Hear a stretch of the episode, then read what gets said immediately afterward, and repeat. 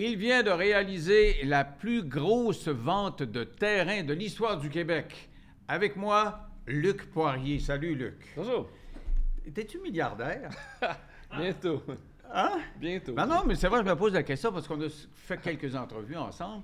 Puis à un moment donné, tu me disais, moi, euh, peut-être qu'un jour je serai milliardaire.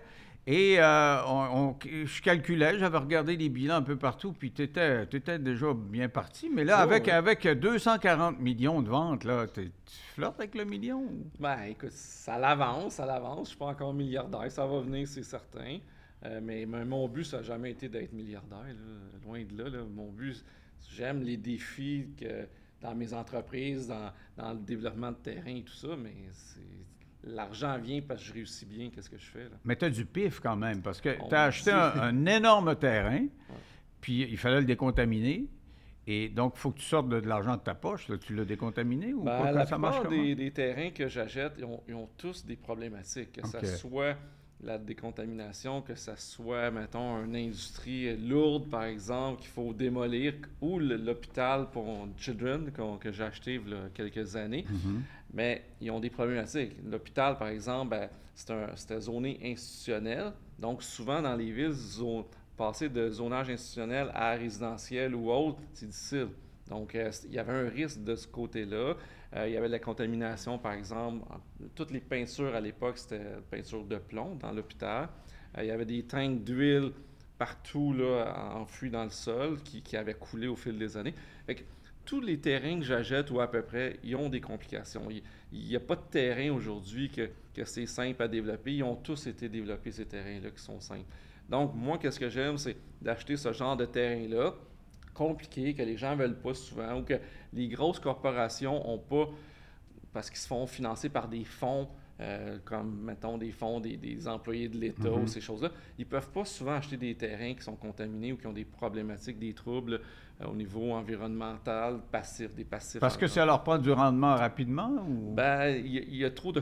de- de- de- il n'y a pas de certification parce que quand on achète un terrain, mettons qu'on pense que. Comme, comme la briqueterie, c'est un bon exemple. La briqueterie, ça a été mis sur le marché par une grosse compagnie qui s'appelle Owens Corning qui a des milliards de chiffres d'affaires. Mhm. Puis eux autres, ils l'ont mis puis ils voulaient le vendre à 10, comme tel quel, sous la jette. On n'avait pas le droit de faire des tests de sol avant l'achat. Fait que là, les rumeurs, selon à qui tu parlais, c'était entre 10 et 100 millions de contamination. Donc, il fallait, fallait prendre un guess de savoir, bon, y a-tu, on pense qu'il y a 10 millions ou 100 millions? Finalement, j'ai acheté, j'ai fait un prix, j'ai fait un guess, ça a donné 20 millions de contamination après coup. Je l'ai su après coup. Ouais. Ça m'a coûté 1,5 million faire des, des test pits qu'on appelle, puis je l'ai su par après. Bon, est-ce que c'est une bonne nouvelle à 20 millions? Aujourd'hui, c'est mon meilleur coût. Tu sais, les gens pensent que. OK, là, on parle pas du dernier, là. On parle de ton coup d'avant, là. Ouais, c'est ça. Les gens pensent qu'à 240 millions, j'ai fait le coup du siècle. là. Non, non, j'ai d'autres coups du siècle qui s'en viennent, là, dont, dont la briqueterie. là. Ah ouais. OK, donc tu l'as décontaminé puis tu l'as pas vendu encore. Non, euh, en fait, je ne l'ai pas décontaminé parce que tant que je ne sais pas qu'est-ce que je vais mettre dessus, parce qu'on ne décontamine pas si on fait de l'industriel ou du commercial, Ah, pareil que du résidentiel. Ah, OK. Donc, quand tu auras quelqu'un qui est intéressé, qui lève la main, et que la ville va me donner un zonage quelconque, puis des autorisations quelconques, la décontamination, on le fait à la fin. Mais ça fait beaucoup de si, parce que je me souviens d'un projet, je pense que c'était euh, dans le coin de Boucherville, ou je sais pas quoi, là. Les îles de Boucherville. C'est ça, tu m'avais raconté ça, puis tu n'avais pas d'autorisation. Donc, toi, tu achètes quelque chose, puis ils veulent pas te donner d'autorisation, tu es poigné avec. Là. Ça dépenser Ben, des dizaines de millions pour ça, tu peux Ben, rien ça, faire avec c'était ça. là. l'enfer parce qu'avant d'acheter, j'ai rencontré le ministère de l'Environnement qui était tout à fait d'accord au projet. La ville de Longueuil et la ville de Boucherville, tout le monde était d'accord. Tout le monde voulait le projet. J'achète ça, les, les îles de Boucherville, une partie. Tout de suite après, les- il y a eu le- la saga du Montford. là. C'est la même Ouais. époque. là. Mhm. C'était en 2006. OK? 2006, saga du Montfort, les libéraux sont pris avec une patate chaude parce qu'ils ont vendu une partie du Montfort pour le, le développement immobilier. Là, ils n'en voulaient plus de ça. Fait que là, moi, j'arrive, j'achète. Là, ils ont- le gouvernement a mis une réserve. Là, les villes se sont mis contre mon projet. Donc, Boucherville et Longueuil. Quand ju- ju- juste quelques mois avant, ils étaient pour le projet, là, puis ils étaient contents qu'il y ait un projet. là.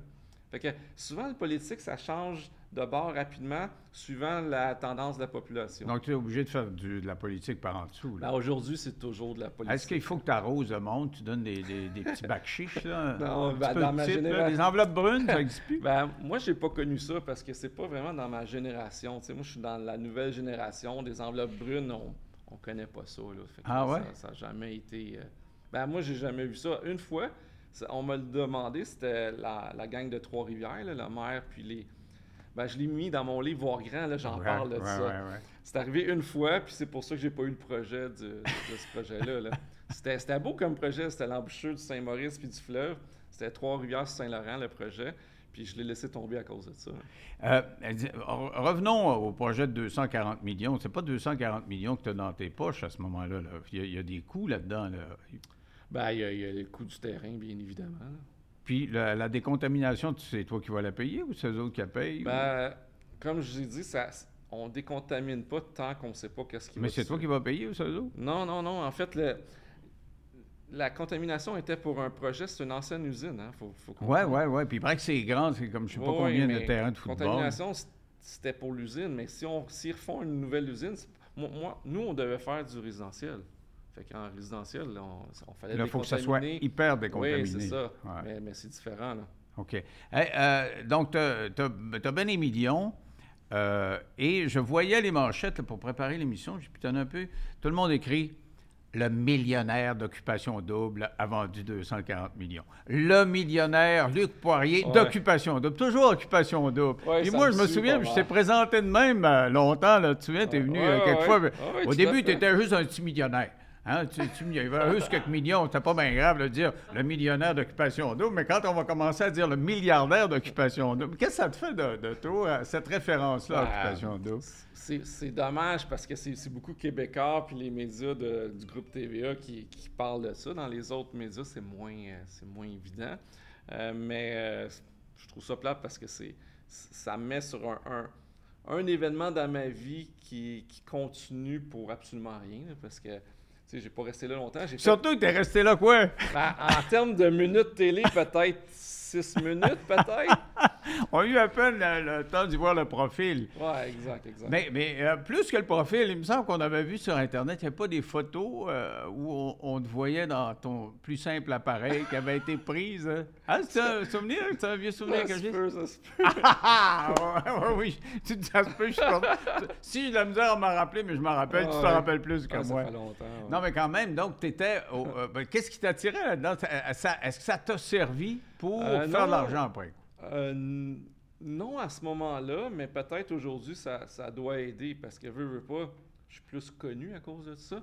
Puis, euh, ça doit aider parce que les gens m'apportent des, des opportunités. À date, ça n'a pas rien donné. Je n'ai pas acheté un terrain parce que quelqu'un me, me vu à Occupation Double ou ailleurs. Sauf qu'on ne sait jamais, peut-être un jour, ça va m'apporter une opportunité d'affaires incroyable. Donc, ça c'est pas mauvais. Non, mais tu allais participer à ça, pourquoi donc? T'as En quoi ta fait, motivation? euh, là? T'avais quel âge à ce moment-là? J'avais 33 ans, 32, 32 ans. Et l'histoire de ma vie, pour ceux qui me connaissent bien, là, je fais tout le temps des affaires flyées dans ma vie personnelle. Oui, parce sais. que je te suis. Moi, je n'étais pas très Instagram. Tu es un des premiers que j'ai suivi, puis j'ai Ouais. vu ça. Là. Fait que, fait que dans ma vie personnelle, je fais tout le temps des affaires flyées. Je suis tout le temps prêt à, inventer, le- réinventer le monde, puis essayer des nouvelles choses. Et ça, ça, fait partie. L'histoire, c'est que le, samedi, moi, j'ai été chercher un ami euh, samedi à 7 h le soir à, au- à TVA sur Maisonneuve. Puis je rentre entre les deux portes. En fait, je l'appelle, je suis en bas, je l'appelle, il me dit Je suis pas prêt, rentre, puis attends-moi en bas. Fait que là, je me stationne, je rentre. Puis entre les deux portes, il y a une dame qui m'a donné un formulaire. Là, je regarde ça, je parie. Puis tu sais, on était samedi 7h moins quart. Fait que euh, c'était la dernière journée des auditions. Les auditions finissaient à 7h. Fait que là, moi, j'arrive dans, dans genre de. Il y avait une cafétéria Ouais, là, à ouais, gauche, ouais. là, je sais pas trop. Fait que je m'assois là, j'attends, j'attends. Puis là, c'est long. Fait que là, je décide de remplir ça. Je donne ça à la dame. Je me fais appeler pendant que mon ami. Si mon ami aurait descendu, et on n'aurait jamais, on m'aurait jamais vu là, à Occupation 2. Fait que là, l'histoire, c'est que j'attends, j'attends après mon ami. Fait que là, il me passe en entrevue. Puis là, l'histoire de l'île Charon, que j'avais payé 6 millions, que j'avais revendu 128 millions, était dans tous les journaux, puis tous les médias à l'époque, à ce moment-là. Fait que quand ils m'ont vu en entrevue, ils me disent ton nom, ton âge, ton occupation. Fait que là, je dis Luc Poirier, 32 ans, euh, homme d'affaires. Fait que là, tout le monde part, arrive. Ah! là, je dis, ben, pourquoi vous riez? Mais ça, ils ont vu 3000 quelques personnes avant moi. Je suis comme Ah ouais? les derniers 5-10 personnes qui voient. Fait que là, Mélanie, qui était la productrice, elle dit, elle dit ben, c'est parce que tout le monde dit homme d'affaires, mais c'est quoi tu fais vraiment? Mais tu sais, c'est tout le temps. Les autres, c'était comme. euh, il passe la tondeuse, puis tout ça comme employé, mais il est CEO de sa compagnie, tu sais. Tu ça. faisais plus que passer à ton deux. Ouais, tu passais ça. à la gratte pour ramasser. Exact. Fait que là, l'histoire, c'est que là, je dis, ben, vous avez sûrement entendu parler de l'histoire de Charon. Écoute, il y a eu un silence, là. Tout le monde a compris que c'était moi qui parlais de, dans, dans les derniers jours dans les nouvelles, partout, que, parce que j'avais accepté euh, 128 millions du groupe Cholette à l'époque, Est-ce que, donc la vie de, de rockstar puis de vedette, ça t'a toujours impressionné? Parce que justement, je te suis sur Instagram. Tu as une collection d'autos que tu montres à, à- à tes, à tes followers. Et t'en- T'en as combien d'autos? 58. 58. Puis c'est pas, c'est pas des, euh, des petits chars, là. c'est vraiment des hauts de gamme. J'en ai des petits chars à, Ah, en tout fait, petit, mais qui coûtent cher. ouais. Non, mais c'est quoi, là? Parce que les photos sont spectaculaires. D'ailleurs, tu aimes les autos rouges. Il y a plein d'autos rouges. Oui, ben les ferrailles sont souvent rouges. Là. J'ai 32, 33, là, on vient d'avoir euh, ce matin une nouvelle, euh, une nouvelle auto de Belgique qui est arrivée de Belgique. Comment tu fais pour décider lequel auto tu prends le matin?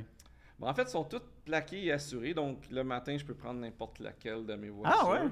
oui, absolument. Puis euh, laquelle, malgré tout ça, c'est un peu comme les vêtements. Là, on- même si on a plein de vêtements, on prend, on, on prend tout le temps les 3, 4, 5 mêmes. là. Les autos, c'est pareil. là.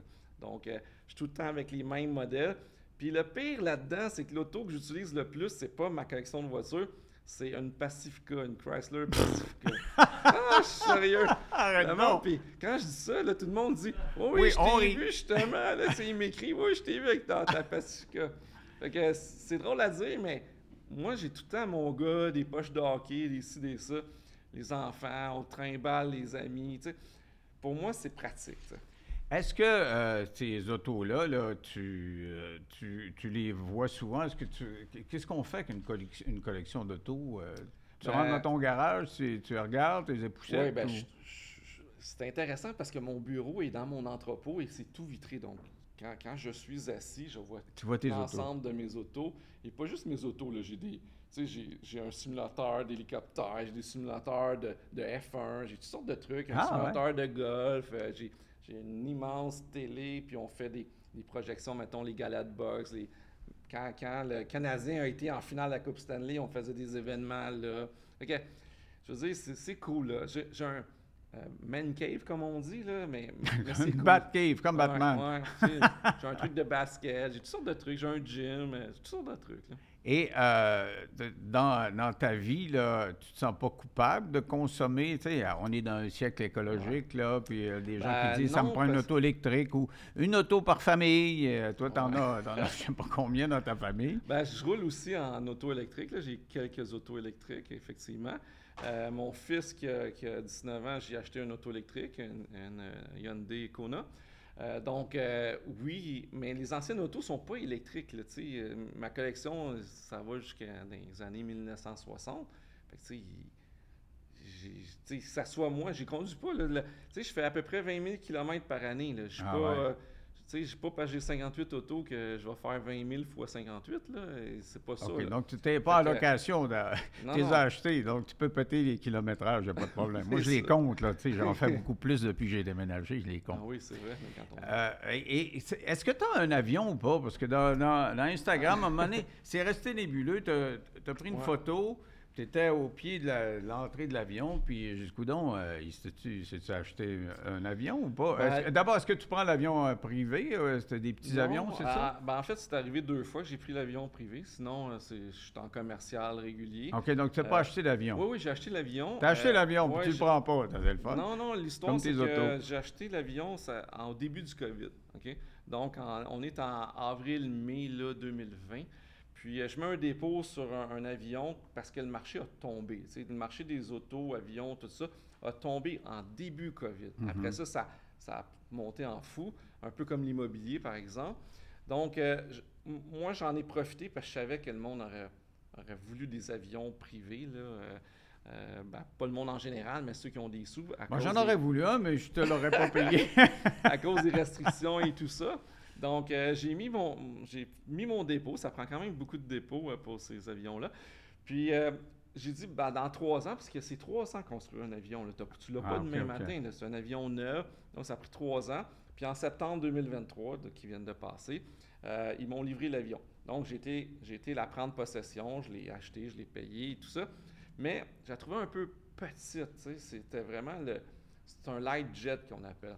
Fait que l'histoire de ça, c'est que les gens dans l'industrie ont su que j'ai un, avion que j'allais recevoir. Puis là, j'ai commencé à recevoir des offres d'achat. Ah, tu l'as vendu? Oui, je l'ai C'est comme les terrains. Pour toi, là, ça te brûle les doigts, il ben, faut que tu vendes ça. Ben, c'est pas juste pour ça, c'est que mes enfants sont à l'âge qu'on peut moins voyager. Quand ils étaient au primaire, mes, mes deux plus jeunes, on était trois mois par année facilement en Floride, OK? Ou, à Cancun, au Club Nous, on aime beaucoup les clubs fait on, voyageait beaucoup plus. Là, ils sont au secondaire, les deux. Fait que quand l'avion est arrivé en septembre, puis je recevais des offres d'achat, je me suis dit, ah, c'est-tu nécessaire un avion en ce moment-ci? Bon, qu'est-ce que j'ai fait? C'est que finalement, je l'ai vendu. Puis j'en ai commandé une nouvelle. Je la reçois en 2026. Alors, tu vas te mettre à vendre des avions. Tu vas le recevoir, non, mais la tu vas prochaine, je la garde. La prochaine, je la garde. Oui, parce que mes enfants vont être en secondaire 5 à peu près, 4, 5, puis euh, première année de cégep. Fait qu'on va recommencer à voyager plus là, avec la famille. Mais ça coûte plus cher que se promener sur Air Canada, là, parce que euh, ça, coûte, ça coûte quoi? Des dizaines de milliers de dollars de l'heure, si c'est pas Oui, ben, à peu près 5 à 6 000 Ah ouais? Fait que si on va en Floride, mettons, c'est... Pour toi, c'est du petit change, 5 000 ben, Je fais plus que ça de l'heure, oui. Hey, dis-moi, là, là, il y, a des jeunes qui nous, euh, qui nous écoutent, puis on va avoir après toi des jeunes qui sont lancés en affaires, puis ils ont profité de la pandémie, comme tu disais tantôt, ça a créé des occasions d'affaires. Au Québec, on l'a-tu la base des affaires ou pas, là? Ben, je pense que oui, parce que on, est, sais, exemple, la Beauce, c'est tellement une gang d'entrepreneurs, ils ont, ils ont parti un paquet de business. On a des entrepreneurs qui sont mondiaux, comme les Couches-Tard, comme euh, Cirque du Soleil euh, qui a parti. Je veux dire, on est vraiment entrepreneur au Québec à comparer des, autres provinces. Ah, ouais? ah oui, absolument. Est-ce que les plus jeunes le sont plus que la génération d'avant? Parce que moi, dans mon coin, euh, au Saguenay, on avait l'Alcamp, on avait Price, puis on attendait qu'il y ait une job qui s'ouvre là. Mais ils ont tellement coupé, dans, certains cas complètement fermés, que tu es obligé de créer ta, ta, oui, mais c'est pour ça qu'on est la capitale mondiale des petites PME, des 5 à 10 employés, là, on est la capitale mondiale.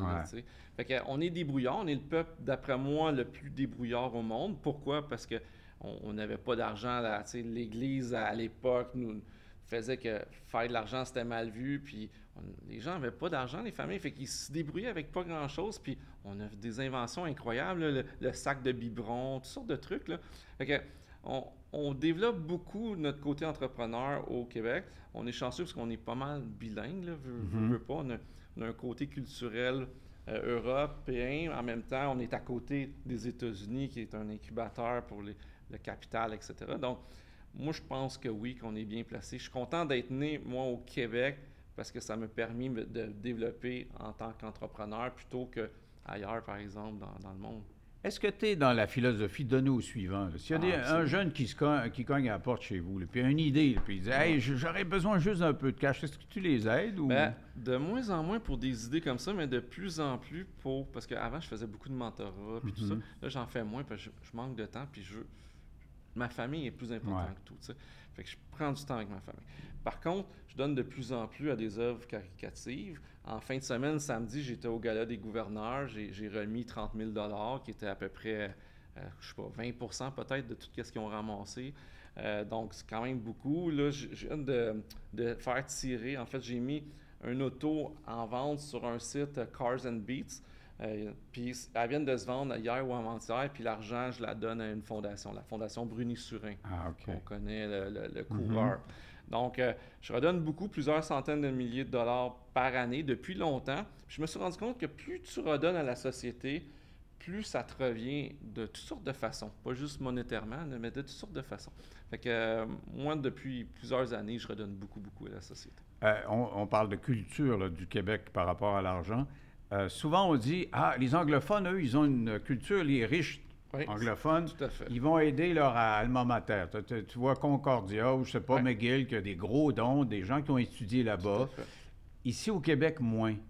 C'est Ben- pas dans notre ADN, on n'est pas habitué. Les les riches du Québec donneraient moins à, à des causes comme Ben, ça. premièrement, les riches du Québec, c'est plus récent qu'ils sont riches, là, tu sais, des, des- à part Pelado, Québécois, le père, là, je parle, euh, puis quelques gros noms, les Desmarais, il n'y avait pas beaucoup de riches, là. Ça Ouais. commence, là, depuis 10 ans, là, avec des- la nouvelle génération, même Couche-Tard, la- moi, je considère ça comme la nouvelle génération, mais c'est sûr que les anglophones, on le voit, les universités anglophones sont, ils ont beaucoup, beaucoup de dons, beaucoup plus que les francophones. Mais, mais ça commence. Il faut juste laisser l'histoire faire son cours, puis ça commence.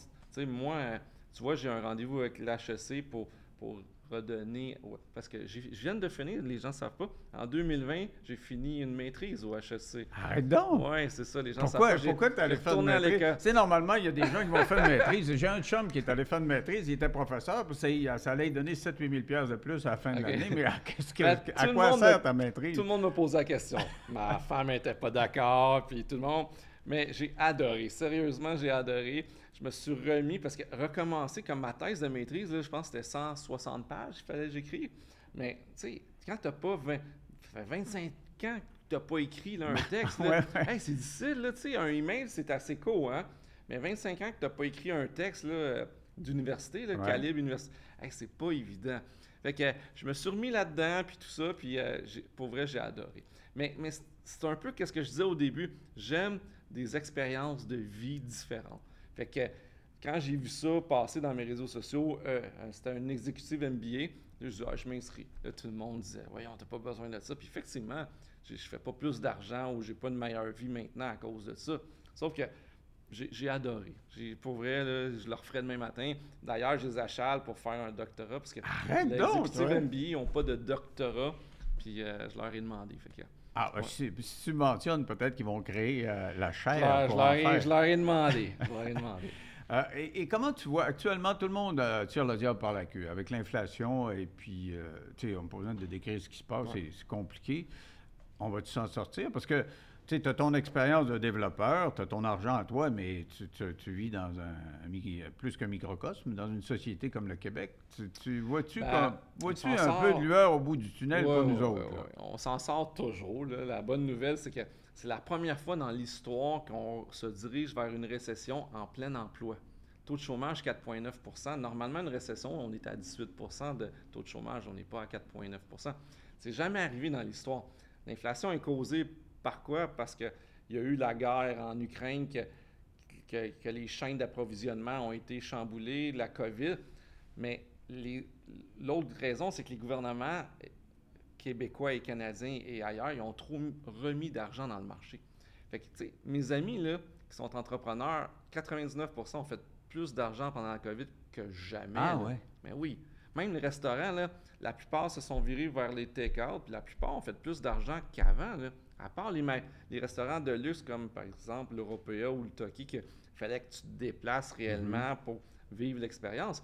Mais la plupart des gens, moi j'ai des, des restaurants de sushi là, dans mon coin, ils voulaient pas que ça revienne comme avant, là, Ah avec ouais. des salles de. de- que, que les gens viennent en salle pour Pourtant, manger. pendant la pandémie, moi, je faisais des entrevues. Les restaurateurs, c'était ceux-là qui Ah. pleuraient le plus. Je faisais des entrevues Ben avec eux autres. une fois, les larmes aux yeux, le gars me dit On va fermer, ça n'a pas de bon sens. Puis tu es en train de me dire qu'il faisait de l'argent. Ben, En tout- cas, celui-là, il n'en faisait pas.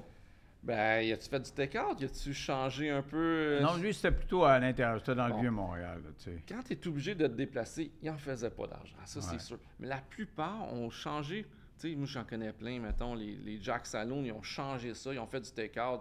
Tu sais, les, les salaires étaient subventionnés, les, loyers étaient subventionnés. Voyons donc, il- pas grand monde qui ont perdu de l'argent, là, tu sais, à, à part ceux qui étaient obligés de se- que les gens étaient obligés de venir sur place. Ça, c'est une autre histoire. Mais l'inflation, ça fait mal. Est-ce que ça fait mal aux entrepreneurs aussi? Parce que Oui. moi, quand je vais faire le marché, là, puis je, je- je vois, l'autre fois, j'ai acheté un, pas du cheese whiz, du bois à vin. Puis je le payais, je me rappelle pas des prix, mais c'était à pratiquement deux fois ce que je payais Ah avant. Bon, c'est pas eux autres qui ont chargé plus nécessairement, c'est le marché qui fait que. Les, les pots de confiture aux framboises, moi j'adore. Framboise sans sucre, c'est rendu à 8 piastres. Ah, un petit pot, un petit pot. Euh, toi, tu n'as pas de misère avec ça, mais penses-tu qu'on va avoir de la misère longtemps avec euh, l'inflation? Euh, ben, pas longtemps, ça commence à, réduire l'inflation. Oui, mais pas tant. Mais tu sais, il y, a deux variables dans l'inflation, dans le taux d'inflation qui est importante, c'est l'énergie, donc le pétrole, puis le logement. Puis le logement, c'est peut-être 45% Fait qu'à chaque fois que les taux d'intérêt montent, ça fait monter l'inflation. C'est comme une roue qui tourne, malheureusement. Fait que quand, quand les taux d'intérêt vont commencer à baisser, l'inflation va baisser automatiquement. Mais c'est ça qui est fou, c'est que la Banque euh, canadienne, puis aux États-Unis, partout, ils montent les taux d'intérêt pour se faire diminuer l'inflation. Puis tu es en train de me dire que le fait qu'emprunter de l'argent à des taux supérieurs, ben, euh, c'est ben, L'indice de l'inflation, je pense, c'est 45 c'est Exactement. C'est le logement. Fait que automatiquement, c'est une roue qui tourne. C'est comme le chien qui court après sa queue. Puis le Québec, là-dedans, tu nous vois comment? Là? Euh, ah, le Québec, ça va va-tu être riche? On va-tu... Euh, Sérieusement, moi, ça fait, ça fait 25 ans que je dis aux gens, arrêtez de stresser. Là. Le Québec est très diversifié comparativement à d'autres économies comme l'Alberta, par exemple. Mhm. Tu sais, l'Alberta, en 2001-2008, ils ont eu des grosses récessions. Nous, on n'a pas eu de récession en 2001-2008 ici. Tu sais, on ne l'a pas ressenti. Dans l'immobilier, ça n'a pas baissé, rien. Là le Québec est très, très, très diversifié au niveau de son économie. Puis, on est en plein emploi. À 4,9% de chômage, c'est vraiment bas. Puis, on a beaucoup de richesses. Ça, a l'air de rien, mais il y a beaucoup de liquidités qui ne sont pas remis dans le marché, mais qu'il y en a beaucoup. Puis surtout que les taux d'intérêt vont baisser, on reprend ça. Qu'est-ce que tu veux dire? Tu veux dire que des gars comme toi, ça ben, garde son argent euh, peinard plutôt que de le placer? Il y en a beaucoup, beaucoup d'argent dans le marché. Les fonds, les fonds de pension, les fonds des employés des villes, ces choses-là. Il y a beaucoup, beaucoup d'argent qui sont disponibles à prêter pour, pour lancer des entreprises. Puis, tu sais, l'immobilier aussi, l'immigration, il ne faut pas l'oublier.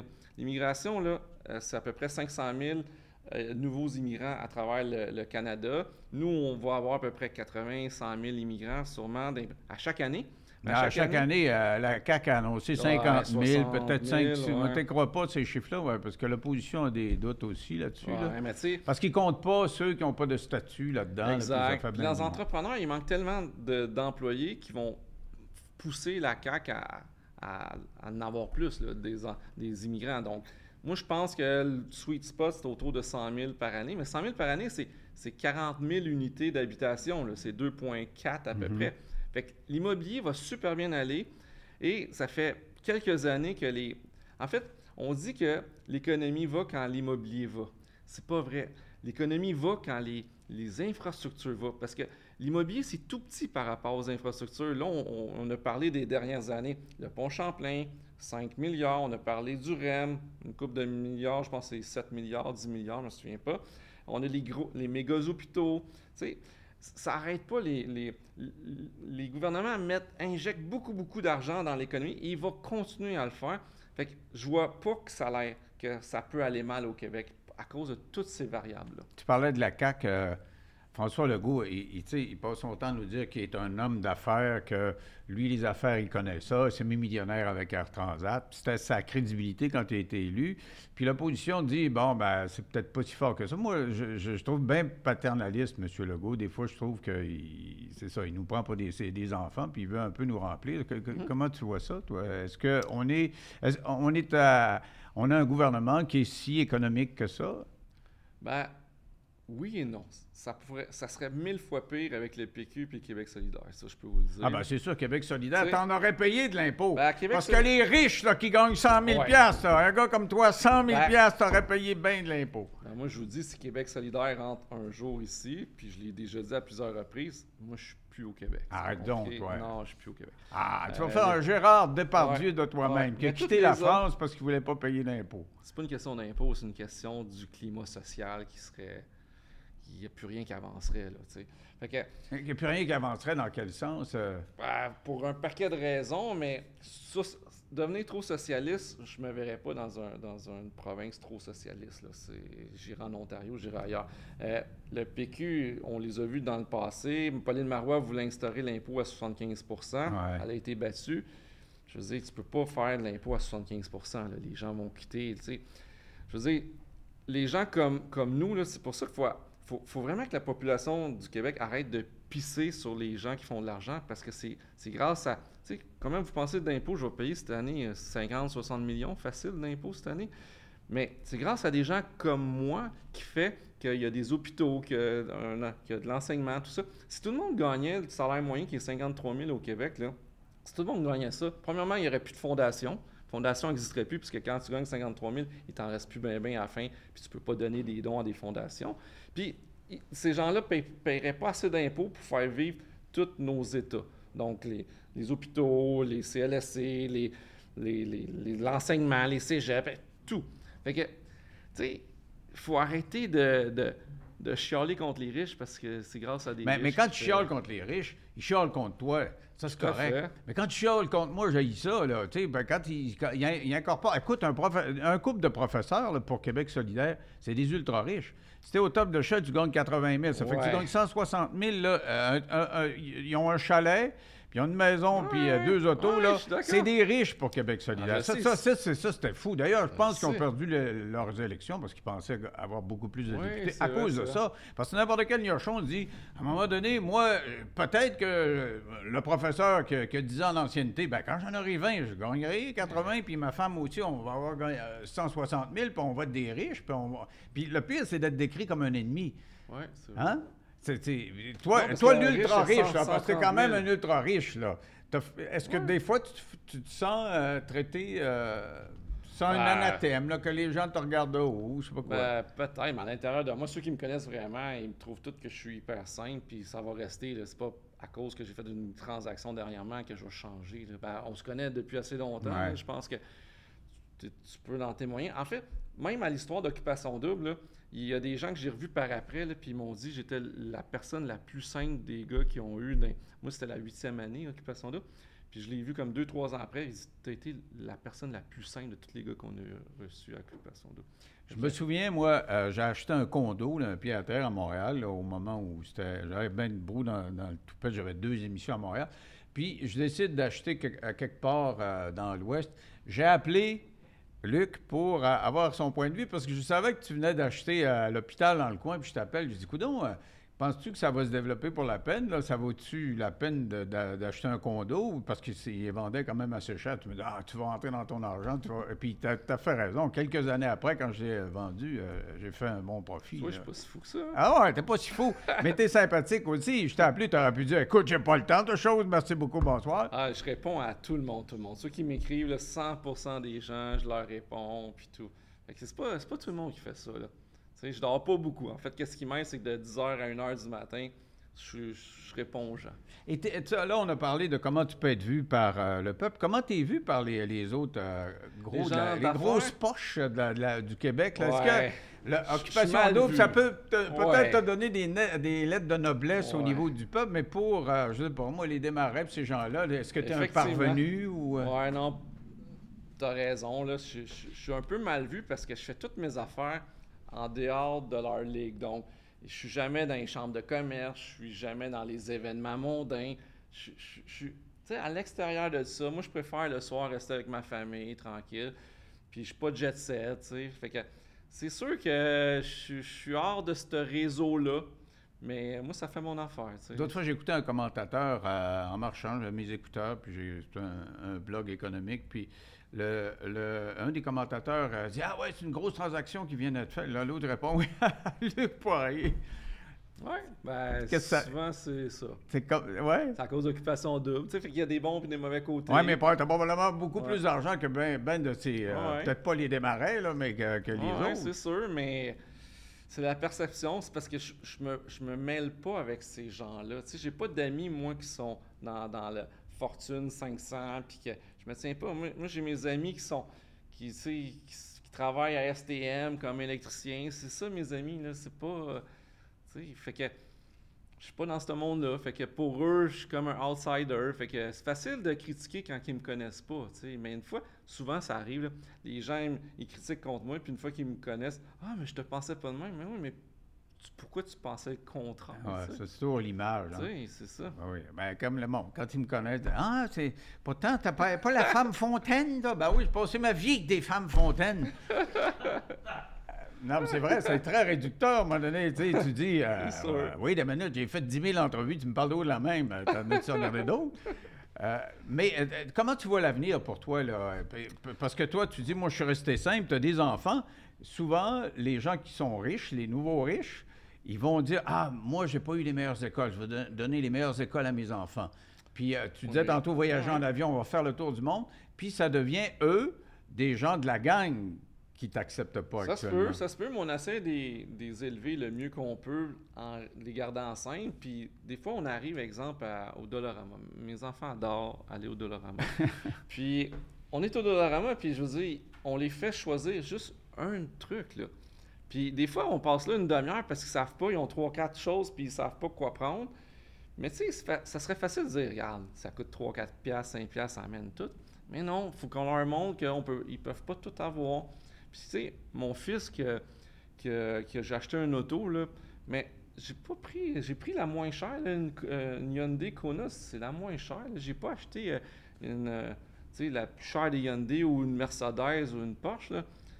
Faut qu'ils commencent, faut qu'ils apprennent c'est quoi la valeur de l'argent. Tu sais, je fais payer des, des trucs euh, à mon jeune de 19 ans. Il y a plein de choses qu'il paye par lui-même. Je, je veux qu'il apprenne. Je veux que, tu sais, des fois, je l'appelle, amène euh, pour ta soeur un, un Subway, mais je le fais payer, je le rembourse pas, parce qu'il faut qu'il apprenne à partager avec la Mhm. famille.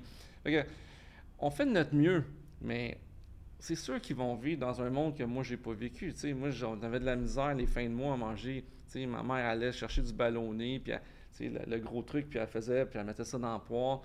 C'est ça, du spaghetti. Moi, je- je- mon régime, c'était du spaghetti ballonné. On n'avait pas de steak de filet mignon, là, ça Ah ouais. n'existait pas. Là. Fait que, on- le monde évolue, on essaie de faire notre mieux, on sera jamais parfait comme parents, mais Qu'est-ce que tu penses de Mark euh, Zuckerberg là, qui, euh, qui dit euh, Moi, je ne donnerai pas une scène à mes enfants comme héritage Tu sais, il vaut je ne sais pas combien, là, 200, 300 ouais, milliards. c'est la nouvelle tendance des archives. il dit Bon, ben moi, je ne donnerai rien. Mais tu sais, il y en a qui disent, je vais donner 3% de ma fortune. Ouais, mais tu vaux 200 milliards, 3%, c'est quand même 60 millions. Ah, mais il y en a qui disent zéro. Zéro. Mais, mais c'est vrai que si tu laisses euh, faut, euh, 50, 60 millions, il n'est pas, il est pas dans la misère, tu peux y laisser ça. Mais toi, est-ce que tu, tu raisonnes comme ça? Je ne vais pas tout ma- donner à mes enfants? Non, ou- ma philosophie est complètement différente de tout le monde. C'est que moi, je prends des énormes assurances-vie sur ma vie.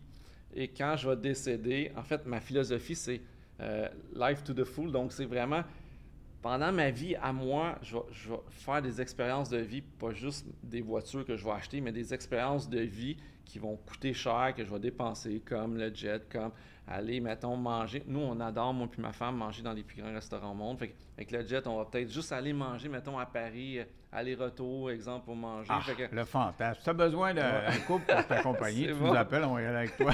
on va s'en reparler. Mais c'est ces expériences de vie-là qui sont importantes pour moi. Je suis- les gens qui me connaissent, là, je suis aucunement matérialiste. Je prête mes voitures souvent. J'ai deux, deux gars qui s'occupent de mes voitures, mes bébés. Puis des fois, ils, sortent avec une auto de 3 millions parce qu'il faut rouler toutes les voitures au moins une fois de temps en temps. Puis tout le monde me dit Voyons, ils ont, ils ont 20 ans, là, tu trouves pas que c'est dangereux Non, je suis pas. C'est juste de la tôle. tu sais. Pour moi, c'est. C'est un investissement, mais c'est juste de la tôle, c'est pas important. Fait que les expériences de vie, pour moi, la liberté, ça, c'est plus important. Et tu veux donner ça à tes enfants, dire Ah, je vais te Ouais. donner assez d'argent pour que tu puisses En te fait, payer ça? l'histoire, c'est que moi, de mon vivant, je veux euh, dépenser qu'est-ce que j'ai. Je La plupart des, Aïe, des anciens- si tu me dis que tu n'étais pas loin d'être milliardaire, Ouais, ouais, ouais. tu travailles fort, défendre. Ouais, mais ma dépenser philo- un milliard, j'aurais de la misère, je Oui, pense. mais ma philosophie de vie a commencé il y a 20 ans, Ah, quand, j'avais pas autant d'argent. Ouais, là, ouais, ouais. là, là, ça. Tu veux, pas, ça change, mais, mais, mais ça a toujours été ça, ma philosophie. Ma liberté, c'est plus important. J'ai jamais été un entrepreneur pour faire de l'argent. J'ai été un entrepreneur pour choisir mon horaire, faire qu'est-ce que je veux. C'était ça la base.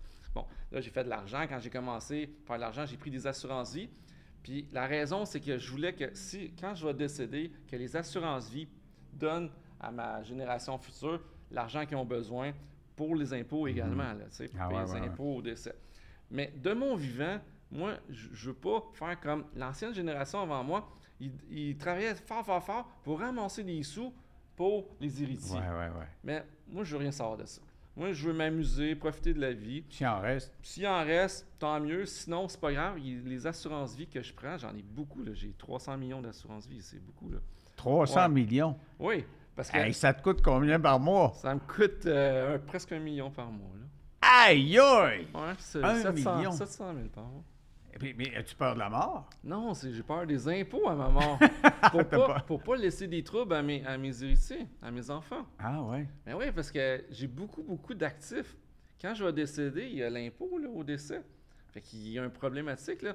Ah, Pour garder ça, tu dis, ils, pourront, pour garder mes actifs à moi, payer leur impôt avec le Exact, 300 millions qu'ils ont exact. d'assurance.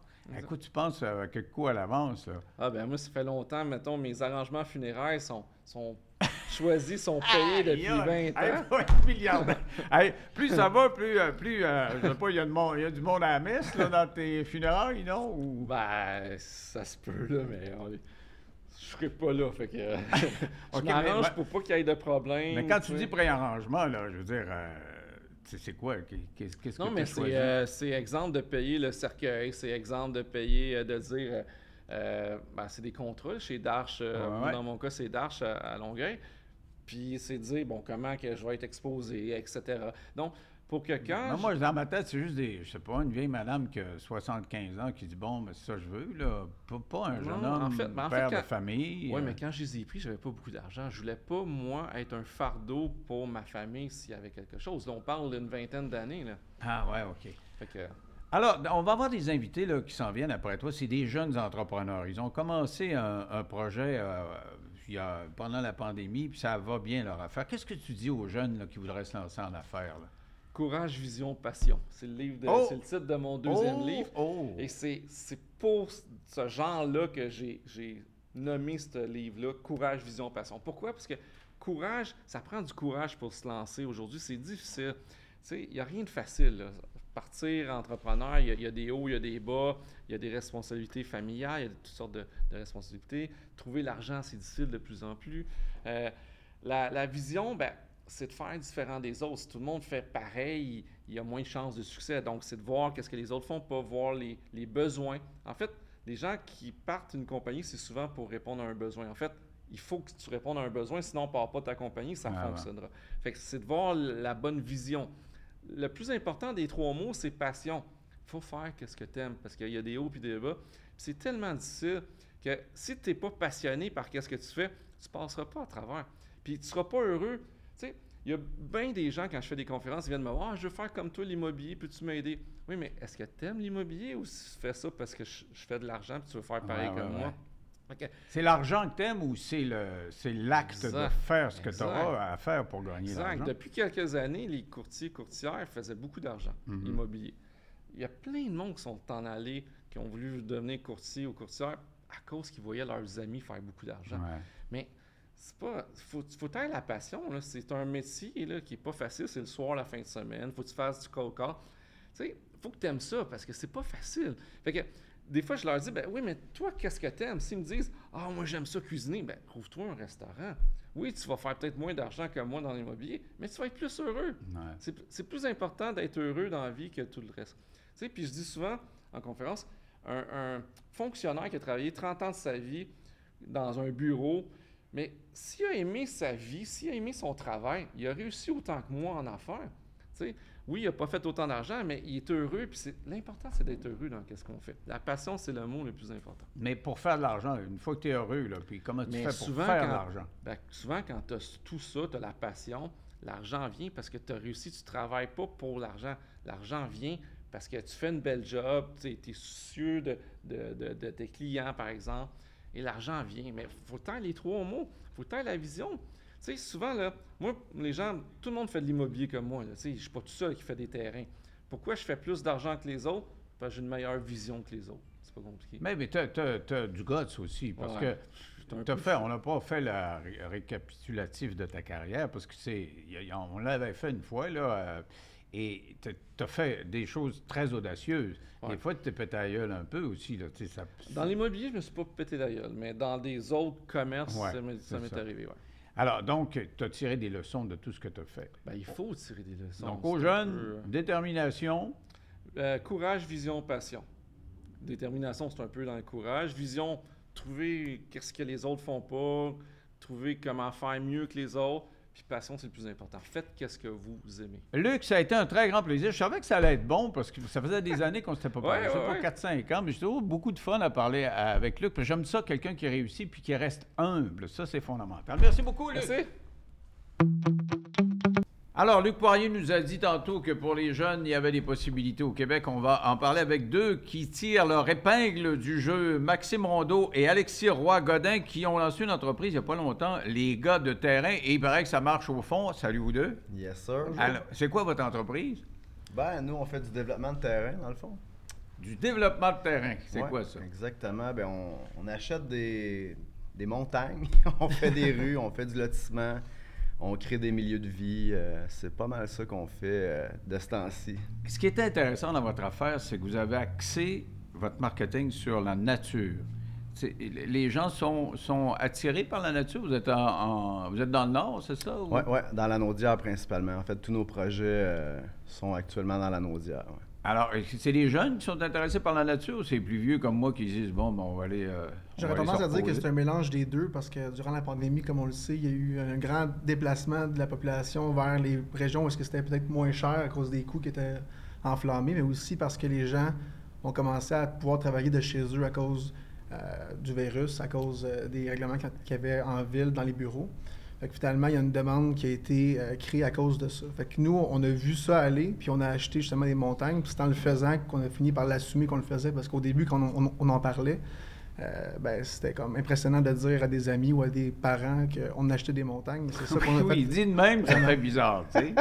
Aller me magasiner de montagne euh, au centre d'achat, où tu sais que tu achètes ça de montagne? Comment tu magasines ça? Ah, ben, il y a, il y a un- il y a un Fernand quelque part qui a ça depuis je sais pas combien d'années. Ça, c'est le volet Alexis, c'est Ah le ouais, toi chasseur de le- montagne. le- C'est la prospection. euh, finalement, moi, j'avais lu, c'est drôle euh, qu'on parle de Luc parce que j'avais lu son livre, puis j'ai été inspiré par ça. Ça fait peut-être euh, 5-6 ans que j'ai lu son livre. Ouais. J'étais à Cuba quand j'ai lu son livre, puis euh, j'étais avec toi justement, puis euh, j'avais trouvé ça tellement intéressant, toutes les possibilités qu'il y avait dans l'immobilier, mais quand tu faisais de la prospection toi-même. Finalement, j'ai commencé à faire du porte-à-porte, j'ai commencé à rencontrer des gens qui avaient des trucs affichés sur Centris ou sur du Proprio. Puis c'est des gens qui euh, ont un, désir de vente pour ceux qui sont sur Centris et du Proprio, mais des gens que tu rencontres qui ne sont pas nécessairement à vendre, mais c'est de cultiver finalement des relations avec eux, puis éventuellement, quand ils sont prêts à vendre, ben, ils t'appellent toi plutôt que quel- quelqu'un d'autre.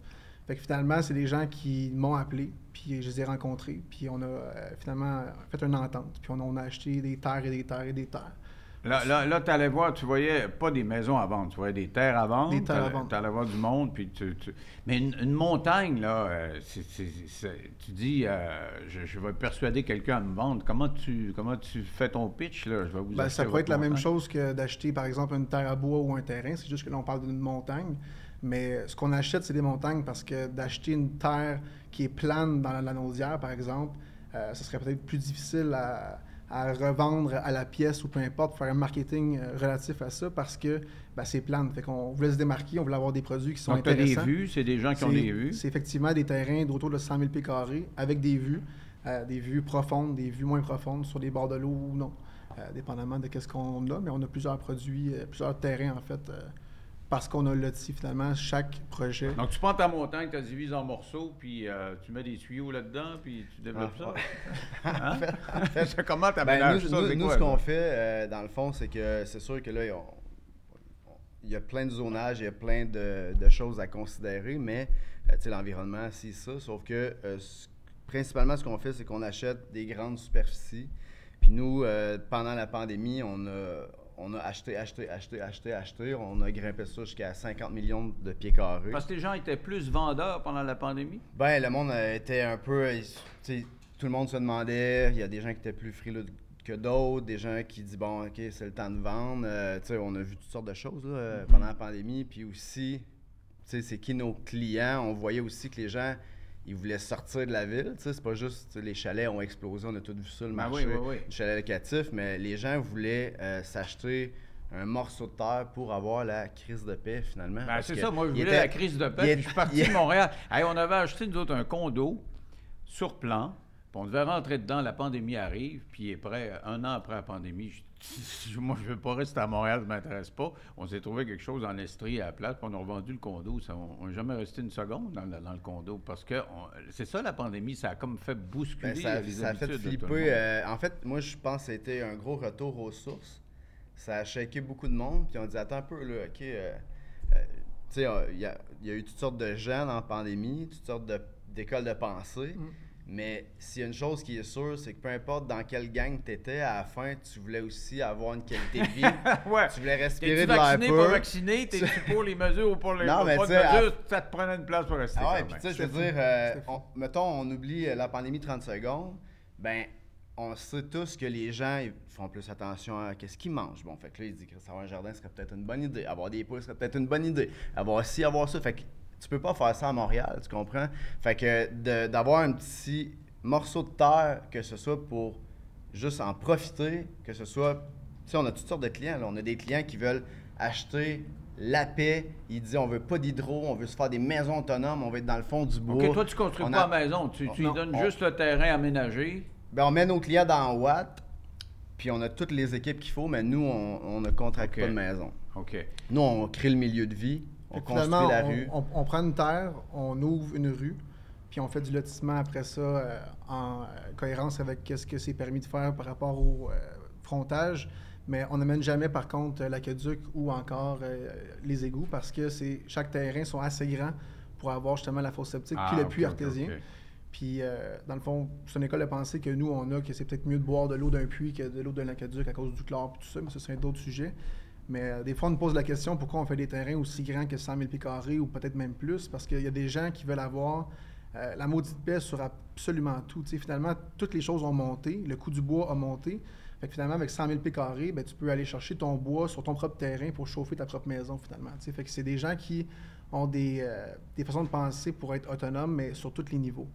C'est pour ça qu'on fait du grand terrain pour que les gens ils puissent avoir la paix dans le fond. Parce que quand un voisin, tu as juste 10 000 pieds carrés de terrain ou Ouais. 5 000 pieds carrés de terrain, C'est ça, tu veux, euh, tu dis je suis en campagne, mais tu es à côté de ton terrain, à côté de ton voisin, collé, collé comme en plein cœur de la ville. C'est pas bien. Ben, c'est pas intéressant. Non. Je veux dire. euh, Mais ça coûte de l'argent, ça. Là. Pendant la pandémie, c'est vrai que les gens ont comme sorti leur économie puis on dit OK, on, on achète des maisons. Ils n'ont jamais vendu autant de maisons que ça. Mhm. Vous avez eu un boom. Vous en avez vendu combien pendant la pandémie? Ah, ben là, en fait, euh, une centaine, euh, peut-être ben, juste cette année, on en a vendu 70. là. Exactement, mais c'est parce que tu sais, quand Aïe, tu- aïe. Mais, mais, euh, par rapport à vos concurrents, mettons, là, ça On- veut dire quoi? ça? On, on en a pas. T'as mangé la concurrence! Non, mais sans blague, euh, tu sais, on, a- on se fait des blagues, là. C'est c'est juste que, euh, tu sais, un promoteur qui, qui fonctionne bien, de- moi, ça fait 11 ans que je fais ça. Fait que, tu sais, quelqu'un qui vendait 7, 8, 10 terrains par année, tu sais, c'était- c'était c'était pas mal ça, le standard. Ouais. Euh, c'est sûr que nous, on arrive avec une vision très différente. On- ce qu'on pr- ce qu'on ce qu'on promouvoit, dans le fond, c'est pas juste Hey, euh, achète-toi un terrain. On, on leur explique comment on comprend ce créneau-là de l'immobilier, comment on peut tirer notre épingle du jeu en tant que client, parce qu'il ne faut pas oublier qu'Alexis et moi, on a commencé et on a acheté un terrain. On Ouais, était ouais, le client d'un promoteur. C'est comme ça qu'on a commencé. C'est cliché de le répéter, mais c'est justement ça l'histoire. C'est qu'on a commencé avec un seul terrain. Fait que quand on.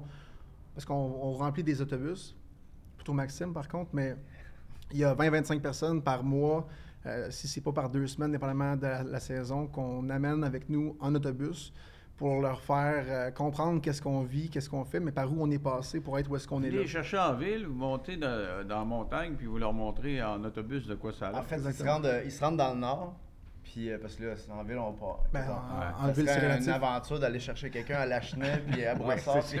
Fait que, tu sais, ils viennent nous rejoindre à un point de rencontre. On load un autobus. On fait le tour de tous nos projets dans la Naudière parce que ces 50 millions de pieds carrés-là ont donné naissance à cinq projets euh, dans quatre municipalités différentes.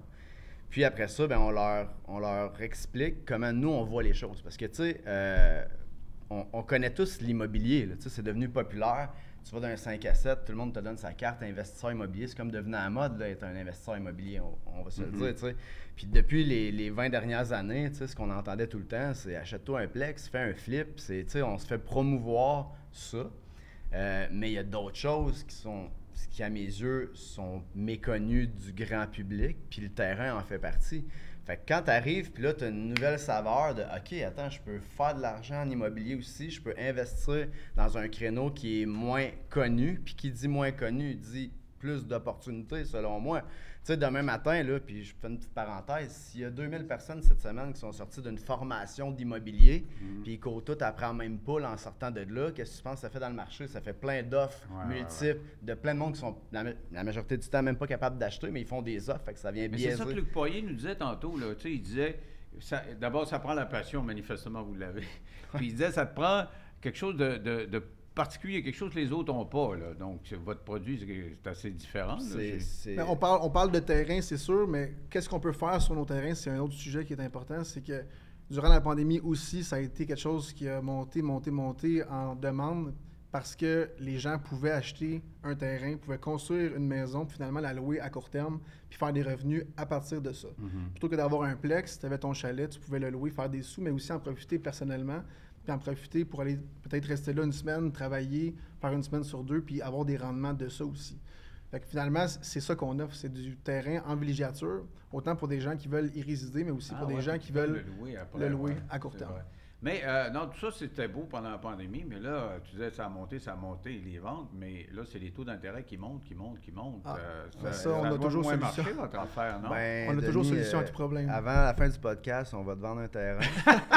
Puis, non seulement on va t'en vendre un, mais on va te le financer à partir de 0% d'intérêt. Ah. Parce que ce qu'il faut comprendre, c'est que Alexis et moi, ce qu'on a fait dans les dernières années, c'est que oui, on a monté un parc de 50 millions de pieds carrés, mais on l'a fait sans prêteur, sans financement. On est libre de dette sur tous nos projets. Comment tu fais? On, ben, on a commencé à en acheter un. Parce qu'il y a, il y a quatre gros créneaux, selon moi, dans le terrain.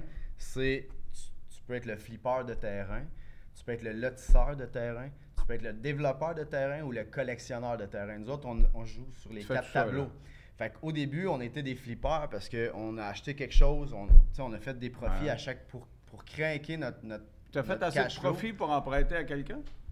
Ah, ben écoute. euh, C'est- c'est- c'est pour Non, faire- mais tu dis, je Ouais. vais te financer. là, ouais, c'est. Mais pour faire une histoire courte, euh, dans un sens, parce que c'est quand même trois ans d'histoire euh, qu'il faudrait raconter, mais faire une histoire courte, on a commencé avec un cure-dent, puis on a fini avec une maison. Tu sais, l'histoire euh, qu'on peut déjà avoir entendue au, au Ben, préalable. c'est ce que Luc disait tantôt. Il ne faut pas que tu aies peur parce que tu fais un petit profit au début, de, de- tu te fermes les yeux puis tu dis Ah, ça marche pas. Tu, tu- tu continues. Puis Ben, on, a toujours, grossit. on a toujours été all-in, tout le temps, tout le temps, tout le temps.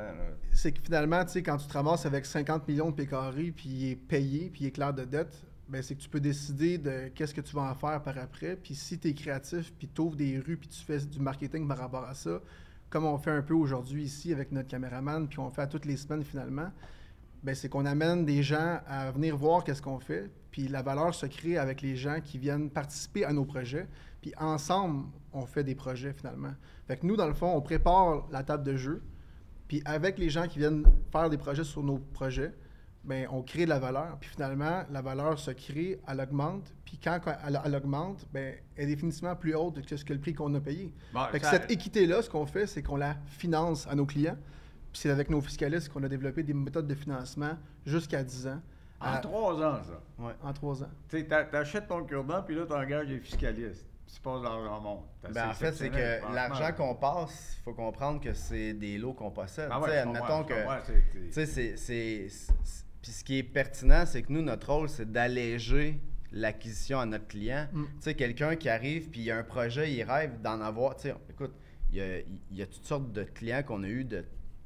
Écoute, on n'a pas un- une niche puis on dit, ah non, ça, c'est nos clients. pas des jeunes, des vieux. C'est tout le monde. Écoute, on a des immigrants, on a des gens qui sont à leur retraite, on a des, des TQ de 18 ans qui arrivent, qui, hey les gars, moi je tripe Comme sur nous quand on était. TQ. C'est quoi leur point commun? Ils aiment la nature? C'est quoi le. le- le- Eh ben, ils le veulent se coller à que des gens en qui savent où ils s'en vont. Ça, c'est ce que c'est ce que je pense. Parce qu'à la fin de la journée, tu sais, on- mettons, on, on parle encore, encore d'immobilier. euh, on pourrait aller voir quelqu'un qui a levé une tour à condo, puis c'est sa première. On pourrait aller voir quelqu'un qui c'est sa 20e tour qui grimpe. Bien, comme n'importe qui, si on achète dans un condo dans la 20e tour du gars que tu sais qui va finir, tu as confiance que ton investissement s'en va quelque ça, part. Fait que, tu sais, nous, on fait des rues à chaque année. On, euh, on, Puis on partage aussi tout le mouvement qu'on fait, c'est-à-dire qu'à chaque jour, s'il y a une pelle mécanique qui est là, ben, il y a des vidéos qui sont prises pour montrer l'évolution puis la croissance, puis elle est réelle. Parce que marketing, vous êtes très marketing. là. Tu parles de vidéo. Tu as ton Ben, gars je- qui est venu ici, qui prend des photos, qui nous filme. Tu as ta casquette avec euh, vos couleurs. Tantôt, tu avais une pancarte pour la photo. Vous avez le chandail. Puis vous êtes très, euh, très web là, là-dessus. Ben, là, c'est c'est que finalement, qu'est-ce qu'on fait? Ben, c'est de la business, ça, c'est évident. Mais C'est- du marketing, c'est pas de la business. aussi. Fait que c'est- c'est d'acheter de l'inventaire, puis c'est d'en revendre, puis c'est d'en collectionner, puis c'est de la c'est- c'est c'est de la développer. Puis... Mais à la fin de la journée, quand on prend un terrain puis qu'on le met dans notre inventaire, ben, quand il est payé, on, on- on fait ce qu'on veut après avec. Fait qu'on le finance, puis c'est à 0% d'intérêt pour un an. Puis après ça, ben, si c'est 500 dollars par mois pendant 10 ans, ben, nous, si tant qu'on a ramassé plus que ce que ça nous a coûté, ben, on peut continuer à avancer Ah, puis ouais, développer. Écoute, euh, êtes-vous millionnaire, là? Plusieurs fois. Plusieurs Ouais. fois. Aïe, aïe, On en, en trois euh, ans. ben- Luc avait raison de dire tantôt, euh, il y a moyen pour les jeunes, il faut avoir, faut que tu trouves ta, ta fiole, il faut que tu trouves ton domaine, puis ça prend de la passion. Manifestement, vous avez la passion. Je pense là. que c'est ça que ça prend tout court de la passion. OK, alors moi, je vais me prendre un terrain, mais euh, tu sais, avec une courbe bien dénivelée là, pour euh, la vue. Là. Tu, tu dis que tu veux me le vendre avant la fin. On en a des promesses d'achat, t'es- sûr, Denis? là? Ah non, j'en ai déjà plein mes, bo- mes, mes bobettes. Hey, euh, ça m'a fait plaisir. Puis, je, je, je trouvais ça intéressant d'avoir des jeunes parce que Luc nous dit la, la prochaine génération, vous allez voir les Québécois, il y en a qui vont. Lui, il a bien confiance dans les jeunes Québécois, il a bien confiance dans l'économie. C'est pas tout le monde qui a sa confiance dans l'économie québécoise. Il, euh, il dit que lui, il est sûr qu'on va encore euh, faire notre marque. Il y en a qui disent Ah, mais non, trop de taxes, ça marche pas. Puis euh, vous autres, vous êtes la preuve que ça peut marcher quand même. 100%. Mais je serais curieux de t'entendre euh, répondre à, à finalement pourquoi que on a choisi la Naudière plutôt qu'une autre région. Fait que je sais pas si Max, tu veux l'expliquer parce que ça, c'est vraiment un des Parce points. que ça, ça c'est un point Mais fondamental. certainement. Ben, ça- t- Tantôt, tu parlais que tu as acheté un chalet ou une Ouais, maison en Estrie. Estrie. Ouais. Mes parents ont une place là que j'avais achetée jadis avec eux. Puis il y a des personnes qui vont préférer l'Outaouais, la Mauricie ou encore les Laurentides. Mais nous, on a choisi cette région-là pour une simple et unique raison. Puis Max peut Ben, l'expliquer. parce ça- En fait, moi, je pense qu'il faut t'investir où ça se passe, pas où ça te tente. Parce que si on regarde l'immobilier, c'est basé sur la démographie. Il n'y a personne qui peut challenger cette idée-là. Où est-ce qu'il y a du monde, il y a des opportunités. Puis au Québec, mettons, on est bientôt 9 millions d'humains. Ben, la moitié de ces gens-là habitent dans le Grand Montréal. Si on fait un, un gros cercle, la moitié de la population est là. Fait que si la moitié de la population est là, quand tu embarques dans ton auto pour aller au chalet où tu vas aller te ressourcer, tu vas rouler une heure et demie maximum, sinon ça ne te tente pas. Fait que qu'est-ce qui s'est passé il y a une vingtaine d'années? Ils ont prolongé des accès comme l'autoroute 15 a été prolongée, l'autoroute 10 a été prolongée. Ça a créé un, un flux de gens qui étaient Hey, euh, moi j'ai un chalet, ok, une ligne droite. On est comme des fourmis, les êtres humains, après tout. Là, tu sais. Puis la Naudière, pendant toutes ces années-là, les gens, ils- ça les intéressait pas. Pourquoi? Parce qu'il n'y avait pas d'accès direct. Puis euh, ça, c'est sûr qu'avec l'ouverture du pont de la 25, ben clairement, ça a créé un, Une facilité. une facilité d'accès pour le Grand Montréal. Puis vu que c'est des régions que les gens avaient moins d'intérêt pendant les 20 dernières années parce qu'ils étaient occupés à investir dans le Il y canton avait de l'Est, et Laurentides, ben là, le coût de l'opportunité est beaucoup plus intéressant, mais je te dé- déposerai en hélicoptère dans les Laurentides ou dans la Naudière, tu ne ferais pas la différence. C'est Ouais, des ouais. montagnes, c'est des points Mhm. d'eau, tu sais, à moins que tu connaisses. Ce que je veux dire, c'est que c'est le même produit la même à la fin de la nature. journée. C'est la même nature. Exactement, tu sais. Puis après tous ces éléments-là, ben, excitement brings ex- excitement. Puis ça a fait en sorte que la, Naudière s'est fait connaître. Fait qu'après ça, tout le monde qui sont là-bas profite aussi de ce qui s'est passé, de ce qui se passe depuis 2013, quand le pont de la 25 s'est créé. Puis depuis la 25, ça s'est allongé jusqu'à Saint-Esprit. Mais là, je vois déjà les gens dire Bon, ben, je vais arrêter de vouloir acheter en Laurentide, euh, à Magog, en Estrie ou maintenant dans la Naudière parce qu'il est trop tard. Fait que là, je vois déjà, des- les, les gens penser d'acheter en Mauricie ou encore en Gaspésie. Mais il y a une chose qui s'est passée aussi en 2018. Il y a un schéma d'aménagement qui a été adopté, et ça partout au Québec. Et ça fait quelques jours presque que Saint-Côme, la dernière municipalité du Québec, a adopté finalement le dernier euh, schéma d'aménagement. Finalement, ce que c'est le schéma, c'est vraiment important de comprendre que le schéma, il a été euh, pensé pour justement concentrer les gens autour des noyaux villageois pour éviter de développer des grandes régions puis de faire attention Ouais, à l'environnement. Exactement. l'étalement. là, ouais. Fait que finalement, toutes les terres qui sont encore disponibles, que ce soit en Gaspésie, que ce soit n'importe où, ben il y a juste 5 du territoire qui est développable. Ouais, ouais. Fait que ceux qui possèdent l'autre 95, ben ils peuvent rien faire jusqu'à temps que le prochain schéma soit adopté, c'est-à-dire dans 25 ans.